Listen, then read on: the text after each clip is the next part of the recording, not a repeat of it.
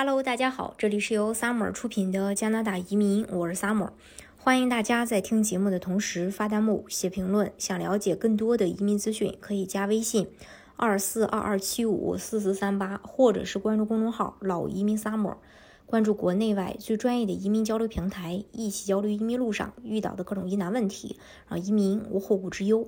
大家都知道，在加拿大生活和国内是有很多不同的，但到底有哪些不同？国外的生活到底是什么样子的？如果我到了国外要怎么做才能更去更好的去适应？那有什么需要注意的？那今天呢，就跟大家一起来分享一下这个呃干货啊，嗯，主要是针对这个交通的。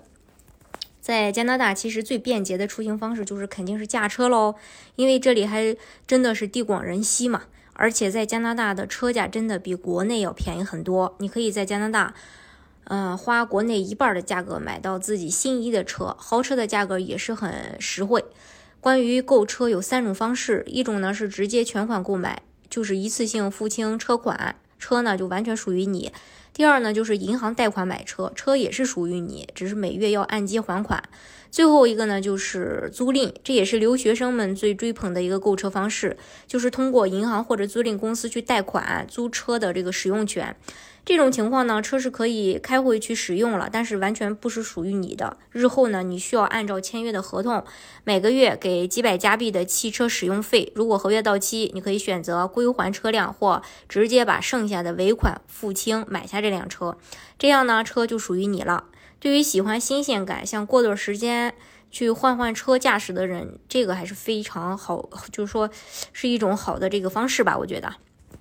关于交通方面呢，以温哥华为例，主要的出行方式是公交或者地铁，这些公交线路覆盖城市的各个角落，所以说还是方便的。关于公交车，推荐大家下载一个谷歌地图，因为加拿大的公交车不是每站都停的。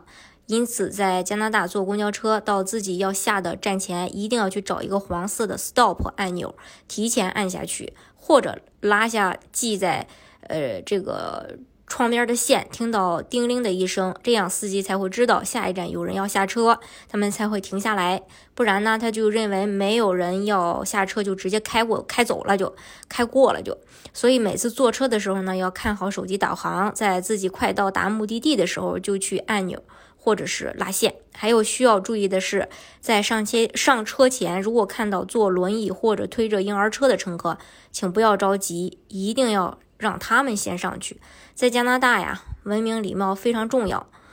嗯，还有在加拿大较少的人会使用出租车出行，在加拿大坐出租车不像国内那样招手就停啊，然后可能你招了半天手，换来的只是出租车。司机疑惑的眼神儿，那想坐出租车怎么办呢？是需要提前打电话预约的，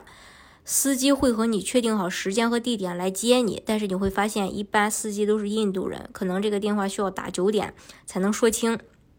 那相对大家使用比较多的打车软件就是 Uber，这个软件是类似国内的滴滴喽，比这个出租车方便多了。在加拿大的行人是超级有安全感的，因为在这里车是害怕人的。如果你想要过马路，看到车停下来，主动让你过，不要觉得不好意思，就稍微试一下，慢慢往前走就行。它不像国内一样啊，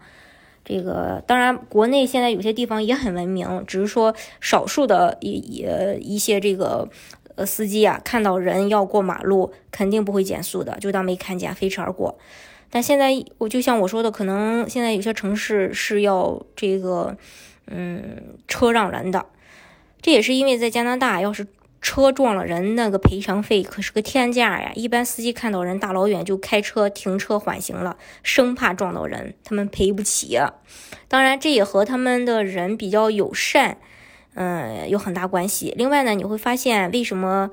呃，在这个红绿灯门口，大呃红红绿灯的灯口啊，大家都会去找一个杆子，然后碰一下，是什么奇怪行为呢？嗯。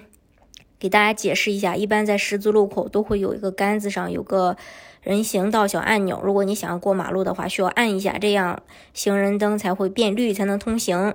当然，这个国内有的地儿它也有啊。现在，因为有些这个路口如果没有行人通行的话，就会为绿灯停留更长的时间，使更多的车辆通过，避免交通的堵塞。如果有行人通过的话，就需要去按一下提示一下人行道的指示灯，才会变成这个绿灯，这样可以给拥挤的车辆节省更多的等待时间，也为行人的安全做到了保护。在这方面啊，这种设计还是非常不错的。